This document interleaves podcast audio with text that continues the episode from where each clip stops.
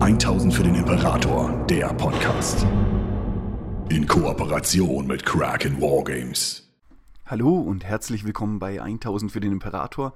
Und heute möchte ich gerne versuchen, euch einen anderen Blickwinkel auf Lorga Aurelian zu präsentieren.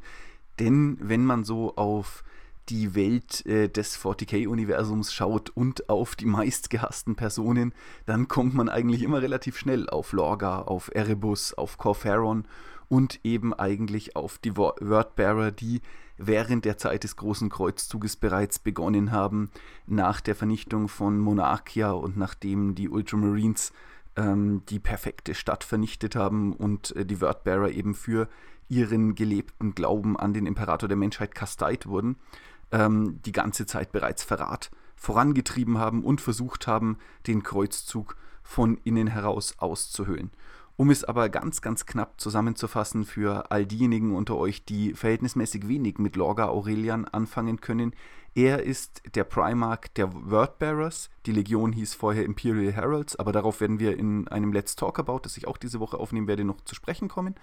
Und Lorga galt unter den Primarchen immer als der ja, der kleinste, der am wenigsten kriegerische, eigentlich eine sehr, sehr vergeistigte, eine sehr, sehr in ihren eigenen Sphären lebende Person und als eine Art kleiner Bruder, von dem man gar nicht so richtig wusste, ob man ihn ernst nehmen sollte oder nicht, bis eben dann die Horus Heresy begonnen hat und sich herausgestellt hat, dass er so eine Art Prophet der Chaosgötter ist und eigentlich schon die ganze Zeit eine Wahrheit kannte, die alle anderen eben letztlich nicht für sich angenommen hatten. Ähm, Lorga selbst wird auch im Verlauf der Horus Heresy zu einem äh, Dämonen-Primarch und zu einem äh, Dämonenprinzen ähm, des ungeteilten Chaos.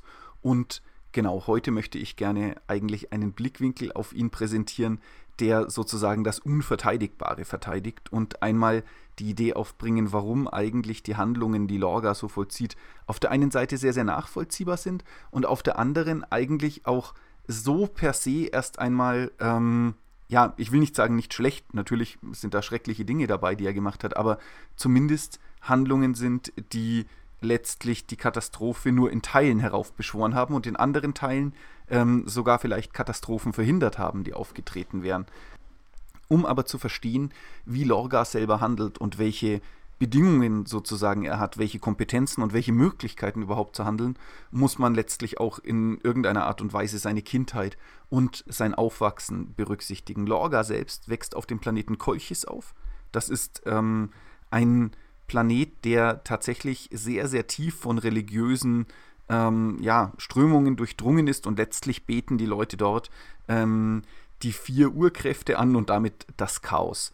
Ähm, als Lorga dorthin kommt, wird er relativ schnell von einer Splittersekte gefunden, die von einem Mann namens Corferon angeführt wird. Und Corferon nimmt Lorga zwar an sich und erkennt auch den Wert dieses jungen Mannes, ähm, aber er beginnt ihn vor allem sehr, sehr stark sowohl körperlich als auch seelisch zu misshandeln. Und diese Idee alleine ist schon mal eine, die sehr, sehr stark Lorgas Werdegang prägt. Denn wo die anderen Primarchen während ihrer Jugend ähm, entweder sehr, sehr gute Lehre hatten oder gleich einer hochgradig gewaltsamen Situation ausgesetzt waren, in der sie sich durchsetzen mussten, vom Nighthaunter bis Gilliman bis sogar Engron, war quasi Militär und die Fähigkeit, Gewalt anzuwenden eigentlich das, was ähm, die Primarchen in jeder einzelnen Situation ausgemacht hat. Sie waren alle Personen, die relativ schnell zu einer gewaltsamen ähm, ja, Lösungsstrategie gefunden haben. Das ist bei Lorga als einzigem, zumindest soweit ich es jetzt gerade weiß, nicht der Fall. Lorga lernt in seiner Jugend und in der Prägungsphase, die ja für den Primarch auch unglaublich kurz ist, nicht Gewalt auszuüben, sondern Gewalt zu empfangen. Und die Art und Weise, wie er sich wehrt, ist durch sein Wort. Das bedeutet, er ist eine Person, die zwar durchaus später auch im Kampf um Kolchis und äh, wenn es dort zu den religiösen Schismata, äh, Schismata? Schismen äh, kommt, ähm, durchaus in der Lage ist, äh, Kriege zu gewinnen und Konflikte für sich zu entscheiden. Aber dabei tritt er ganz, ganz selten mal selbst in einer körperlich handelnden Funktion hervor, sondern was er eigentlich tut, ist, er versucht quasi andere Menschen durch seine Worte, durch seine Handlungen dazu zu inspirieren, das, was aus seiner Sicht heraus das Richtige ist, zu tun und ist relativ früh damit auf einem politisch, diplomatisch, manipulativen Feld tätig, also während er von Corferon geschlagen und misshandelt wird, da er ja um sich dagegen zu wehren, sozusagen nur seine Handlungen hat, aber nicht wirklich ähm, eine körperliche Dimension. Warum er das nicht macht und warum er die nicht anwendet, ähm, weiß ich, um ehrlich zu sein, gar nicht. Die Geschichte präsentiert das hier eher so in der Kategorie, ähm, er wehrt sich mit seinen Worten und sorgt dafür, dass andere ihn verteidigen. Und als sich dann tatsächlich innerhalb dieser Splittergruppe, als Corferon es einmal zu weit treibt, die Stimmung gegen ihn wendet, ähm, rettet Lorga Corferons Leben auch mit Worten und dann entsteht sowas ähnliches wie eine Mentorenbeziehung. Aber selbst die bleibt natürlich immer vergiftet von diesem frühen Missbrauch, den er da hat. Lorga hat auch relativ früh schon Visionen des Gottimperators und des einen und beginnt dadurch quasi die Religion auf Kolchis zu verändern. Weg von diesen vier ursprünglichen Göttern hin zu dem einen Gott, der quasi sie alle retten wird. Und diese Idee ist letztlich auch etwas, was ihm Hoffnung und Stärke verleiht. Und genau so muss man da auch drauf hinschauen. Ne? Er passiert oder Lorga fällt in eine Situation unendlichen Leids und unendlicher Schmerzen. Er wird als Junge, habe ich ja schon gesagt, misshandelt. Ähm, religiöse Schismata und Fanatismen sind natürlich auch einfach keine perfekte ja, Situation, um darin aufzuwachsen sozusagen. Und Lorga selbst klammert sich an Religion und Glauben an dieses eine Wesen, von dem er glaubt, dass es ihm erschienen ist, dass er von ihm auserwählt ist. Und diese gesamte Situation zieht sich dann quasi durch sein Handeln und er kämpft und versucht, diesen, diese Religion, die anderen Menschen auf Kolchis sehen zu lassen. Und dadurch erreicht er natürlich früh eine Spiritualität, die ihn all dieses Leid auch in irgendeiner Art und Weise ertragen lässt. Das macht ihn natürlich aber im späteren Verlauf auch eigentlich zu einer perfekten Marionette für die Chaosgötter, weil sobald er einmal in der Lage ist, quasi seelisches Leid perfekt zu ertragen, die Religion in Anführungszeichen der Chaosgötter eigentlich gar nicht mal mehr so schlimm ist, weil man ja dann eben sozusagen Religion und Leid und Schmerz und sich durchkämpfen müssen und auch diesen Fanatismus, der damit einhergeht, dass man die Schuld bei sich sucht und quasi ähm, das, ähm, ja, äh, gar nicht auf die Idee kommt, dass die eigenen Götter letztlich äh, bösartige Wesen sein könnten, dass das schon mal tief im eigenen Wesen verankert ist. Letztlich setzt Lorga sich auf Kolchis auch nur in Teilen durch. Ähm, obwohl er es schafft, die Religion an den einen, den goldenen, den Gottimperator sozusagen ähm, durchzusetzen, äh, bleiben etliche der Menschen auf Kolchis der Überzeugung, dass es in Wahrheit quasi vier große Götter gibt und der Imperator nur eine weitere Ausbildung dieses Viererkultes ist. Und das führt dann letztlich auch dazu, dass die Wordbearer ähm, im Verlauf ihrer Geschichte diesen Glauben eigentlich wieder sehr leicht annehmen, gerade wenn sie dann beginnen, aus Kolchis zu rekrutieren. Aber wie gesagt, dazu gibt es dann mehr im Let's Talk About. Äh, für mich ist heute der Blick auf Lorga eigentlich der wichtige, weil in dem Moment, in dem der Imperator ihn erscheint und vor allem dann ähm, von allen Primarchen auch ausgerechnet Magnus bei sich hat, also den psionisch stärksten und vor allem die Person, die am wenigsten menschlich aussieht, ähm, von Sanguinius jetzt vielleicht mal abgesehen. Das ist der Moment, wo natürlich Lorga in eine Welt geschmissen wird, die aus Göttern, Halbgöttern, aus Mercador, aus ähm, Personen wie Fulgrim und dergleichen mehr besteht. Das bedeutet, alle Hoffnungen, die er letztlich hatte und alle Ideale, die er in sich getragen hatte, sieht er jetzt bestätigt. Ne? Er ist einer von 20 Halbgöttern, die durch die Galaxis wandeln sollen um diese zu einen. Und Lorga versteht relativ früh eine Sache, die, ich weiß nicht, ob sie dem Imperator wirklich entgangen ist, aber die er zumindest ignoriert. Nämlich, dass das, was die imperiale Wahrheit ist, letztlich nicht gut genug ist. Es mag ein sinnvolles und nutzbringendes Werkzeug sein, aber sobald Lorga die Imperial Heralds oder später die Wordbearers unter sein Kommando stellt und aufbricht, um zu den Sternen zu reisen und das Reich seines Vaters zu vergrößern, vertritt er relativ schnell die Ansicht, dass es eben nicht ausreicht, diesen Menschen nur zu sagen, hey Leute, es gibt keine Religion, es gibt übrigens nur Technik, Fortschritt, Rationalität und Logik und übrigens, das Imperium ist der Wahnsinn, auch wenn es autokratisch geführt wird und Züge eines Personenkultes trägt, sondern Lorga sieht die Notwendigkeit, diese Dinge zu unterfüttern und sozusagen mit einer Spiritualität zu versehen, die für ihn ja hochgradig sinnhaft erscheinen muss und vor allem aus seiner Warte heraus ist das ja auch keine Dummheit, sondern es ist eine hochgradig intelligente Idee zu sagen, hey, ähm, die, wir wollen nicht, dass die Menschen uns wieder unterm Hintern wegrebellieren, wie es ja anderen Legionen teilweise passiert, die dann weiterziehen und quasi dann umdrehen müssen, weil teilweise Welten, die ähm, gefügig gemacht worden sind, sich wieder erheben. Und das will er eben nicht, dass den Wordbearers passiert. Das bedeutet, er setzt letztlich hier auf eine Form von Nachhaltigkeit, indem er den Leuten vermittelt, hey, ja, ihr wurdet erobert, ja, euch ist gerade was super Schlimmes passiert, ihr wurdet gewaltsam in das Imperium integriert, aber hinter all dem steht ein ja, sozusagen eine gütliche, göttliche Persönlichkeit, die einen Plan für euch hat und ihr braucht keine Angst haben, das hier ist in Wahrheit die Erlösung. Und das macht es natürlich für die einzelnen Planeten sehr viel leichter, das anzunehmen, kostet Lorga und die Wordbearer natürlich aber unfassbar viel Zeit. Und in dem Moment, in dem das dann in einem Maß rauskommt, in dem es sozusagen auch vom Imperator, von Mercador und vor allem von den anderen Primarchen nicht mehr zu vertreten ist, weil es eben der imperialen Wahrheit widerspricht, ähm, wird Lorga ja auch zur Ordnung gerufen. Er hört aber eben nicht auf, sondern baut diese perfekte Stadt Monarchia und vor allem fallen die Wordbearer dadurch hinter den Plan des großen Kreuzzugs zurück. Der Imperator war aber ja sozusagen hatte einen engen Terminplan, wenn man so will.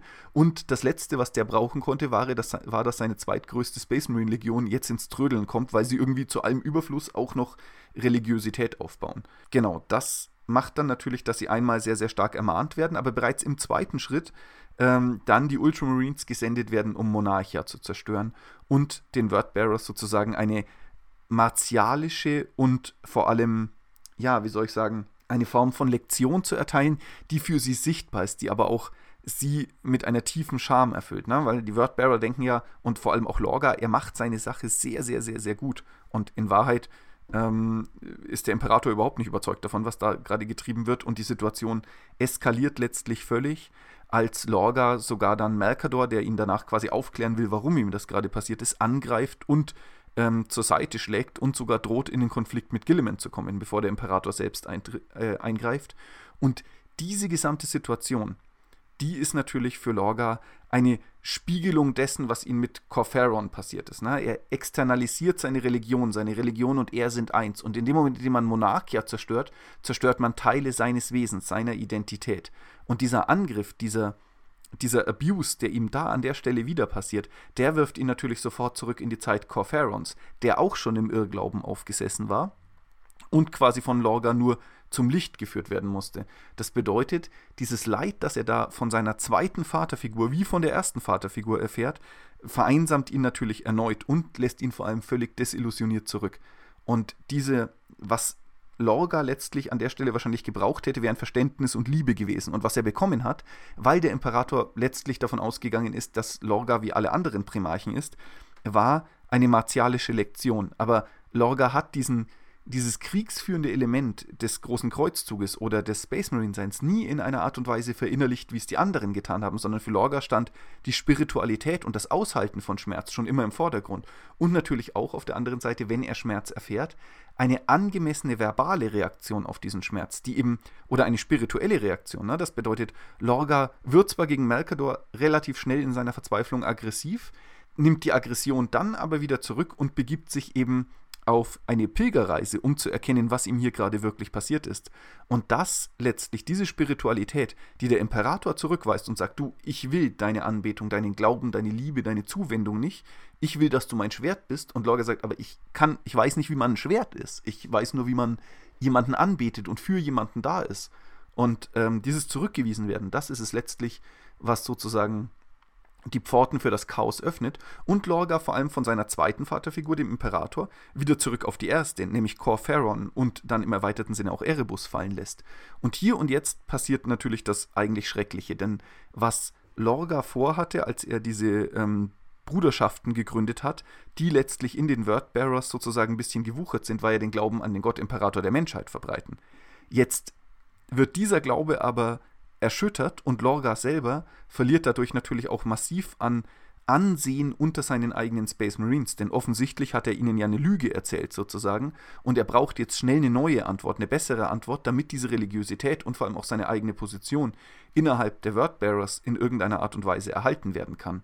Und Lorga begibt sich dann eben auf diese Pilgerreise, wo ihm dann von Dämonen im Auge des Schreckens die in Anführungszeichen Wahrheit gezeigt wird und dieses Zerbrechen an der Tatsache, dass sein Gott ihn nicht nur zurückgewiesen hat, sondern ihn dermaßen belogen hat und nicht nur sozusagen seine Anbetung nicht will, sondern auch die imperiale Wahrheit eine Lüge ist und damit das komplette Credo, auf dem all das aufbaut, letztlich ja Schwachsinn ist, das ist natürlich etwas, was Lorga dann einfach auch zu einer Handlung treibt. Er hat letztlich keine Wahl, er muss jetzt etwas tun, denn aus seiner Sicht heraus ist der Imperator für die Galaxis eine viel, viel größere Bedrohung als die, als die Chaosgötter. Er kann ja gar nicht verstehen, vor allem da es da noch nicht zu Mutationen, zu Irrsinn und dergleichen mehr gekommen ist. Er kann gar nicht verstehen, dass der Imperator sich mit diesen Wesen im Krieg befindet und für ihn ist ja der Imperator letztlich die Quelle des Übels und nicht die Quelle der, ja, in Anführungszeichen, Erlösung oder der Rettung der Menschheit, sondern letztlich ein Göttermörder, der ausgezogen ist, um die gesamte Menschheit zu belügen. Und das ist natürlich etwas, was Lorga, dem ja mit seiner Spiritualität und seiner Philosophie die Suche nach der Wahrheit eigentlich fast das Allerwichtigste ist, ähm, extrem, ja, was letztlich für ihn nicht mit seiner Wahrnehmung und vor allem seiner eigenen Integrität äh, übereinzubringen ist. Denn das, was Lorga hier tut, ist nicht Bösartigkeit, sondern für ihn aus seiner Perspektive der Geschichte ist er die integere Person, die versucht, die Wirklichkeit so abzubilden, wie er sie sieht. Und er sieht nun mal mehr als andere. Und der Imperator ist die Person, die die permanente Lüge erzählt und versucht, die Wirklichkeit zu verschleiern. Und damit den Menschen die tatsächliche echte Hoffnung auf Erlösung durch wohlmeinende Götter letztlich verwehrt und versucht ihnen diese Erlösung auch irgendwo wegzunehmen. Und das ist natürlich etwas, was Lorga dann einfach zum Handeln bringen muss. Ihm bleibt da keine Wahl. Ein weiterer Punkt ist letztlich, dass Lorga auf seiner Pilgerreise, ähm, wenn, als er in Richtung des Auges des Schreckens aufbricht, auf Kadia, auf eine weitere Prophetin trifft, nämlich auf die später zur Dämonenprinzessin aufsteigende Ingethel. Und ähm, diese zeigt ihm letztlich innerhalb des Auges des Schreckens, ähm, nachdem Lorga, ja, äh, diese, die Geschichte ist ein bisschen kompliziert, aber letztlich ähm, erkennt Lorga auf Cardia ähm, während des 30. Jahrtausends bereits, dass hier auch Chaosgötter sozusagen angebetet werden und dass ähm, Menschenopfer erbracht werden. Ein kleiner Teil der Adeptus Custodes hat ihn dorthin begleitet und ähm, Lorga ähm, steht letztlich daneben, während die Adeptus Custodes dann eingreifen wollen und von den Wordbearer getötet werden. Und Lorga selbst beobachtet den Aufstieg einer ja, einfachen Frau, eben Ingethels, zu einer Dämonenprinzessin.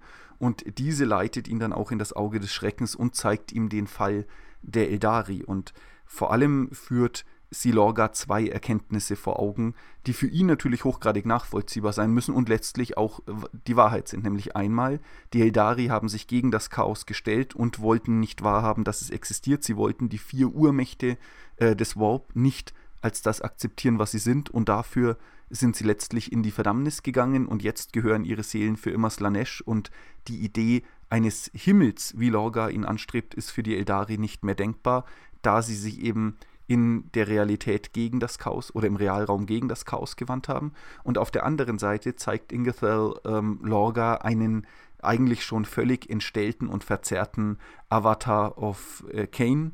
Und dieser Avatar wird von Lorga gar endgültig getötet. Aber vor allem geht Lorga dadurch mit der Erkenntnis weg, dass selbst ein Gott fallen kann und dass dieses schäbige bisschen, was von dem Eldari-Gott quasi übrig ist, ähm, bezwungen und getötet werden kann. Und das eröffnet für ihn natürlich auch den absolut denkbaren Pfad zu sagen, wenn das mit einem Eldari-Gott geht, dann ist es auch mit dem Imperator möglich. Und dann müssen wir jetzt handeln, denn nicht nur hat er uns belogen, sondern er versteht auch nicht, in welcher Gefahr die Menschheit sich befindet, denn ihre Seelen sind für immer verloren, wenn sie das tun, was der Imperator ihnen sagt, und nur wenn sie das Chaos als Götter annehmen und sozusagen diese Religion ähm, verwenden, um ihre Erlösung nach dem Tod herbeizuführen, dann sind sie wahrhaftig gerettet. Und das führt Lorga letztlich auf diesen Pfad, ja, die Welt ähm, verändern zu wollen und verändern zu müssen. Und dadurch, finde ich, wird Lorga als Primark und als, ja, wenn man so will, als Verräter Astartes eigentlich eine sehr, sehr menschliche Figur.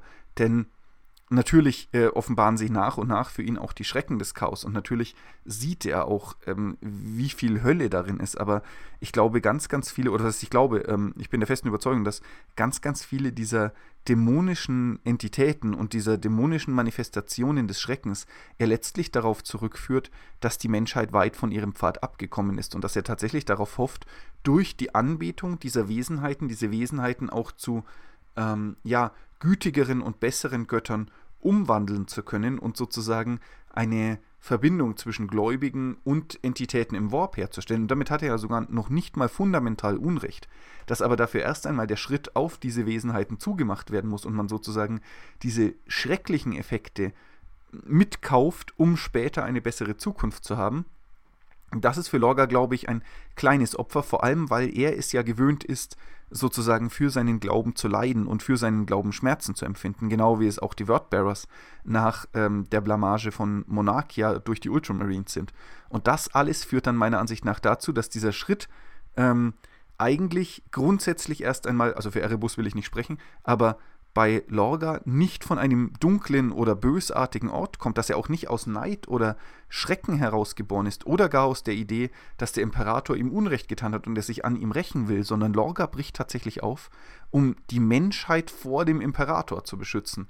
Und ähm, dadurch, finde ich, entsteht aus diesem ganzen, aus dieser ganzen Horus Heresy und allen Dingen, die danach kommen, eigentlich ein unfassbar spannender ja, Zwiespalt zwischen zwei Personen, Lorga und dem Imperator, die beide hochgradig moralisch handeln, ähm, auf einer völlig krassen Metaebene, aber die jenseits dieser quasi dieses obersten Ideals, das sie da verfolgen, auf der Ebene bereits eins drunter absolut amoralisch sind und schrecklichste Dinge tun, ähm, zu eben äh, dem, ja, äh, um eben dieses höhere Wohl, das sie sich da selbst erträumt haben und bei dem sie beide eigentlich nicht die volle Wahrheit erkannt haben oder die Wahrheit zumindest Teil, im Teil ignorieren wollen auch.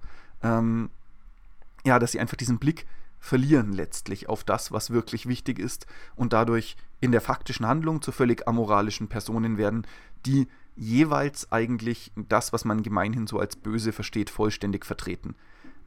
Ich finde es eigentlich ganz schön, dass ähm, sozusagen der Imperator nicht wirklich von, von Horus gespiegelt wird, ne, sondern Horus immer Mittel zum Zweck ist, sondern das wirkliche Spiegelbild des Imperators im Realraum ne, ähm, ist letztlich Lorga, der sehr, sehr ähnliche Methoden verwendet, sehr, sehr ähnlich vorgeht, um ein völlig anderes Ziel zu erreichen und ähm, plötzlich auch an einem sehr, sehr engen, ähm, an einen sehr, sehr engen Terminplan gebunden ist, weil er ja schaffen muss, den Imperator zu besiegen, bevor der Imperator es schafft, die ganze Galaxis zu erobern und sozusagen die imperiale Wahrheit durchzusetzen. Und mit jeder Sekunde, die vergeht, sterben ja mehr Menschen, die dadurch in die Hölle des Warp fallen und eben nicht in dieses Paradies, das Lorga versucht für sie zu erschaffen. Das bedeutet, ähm, auf ihm lastet auch ein ganz, ganz gewaltiger Druck.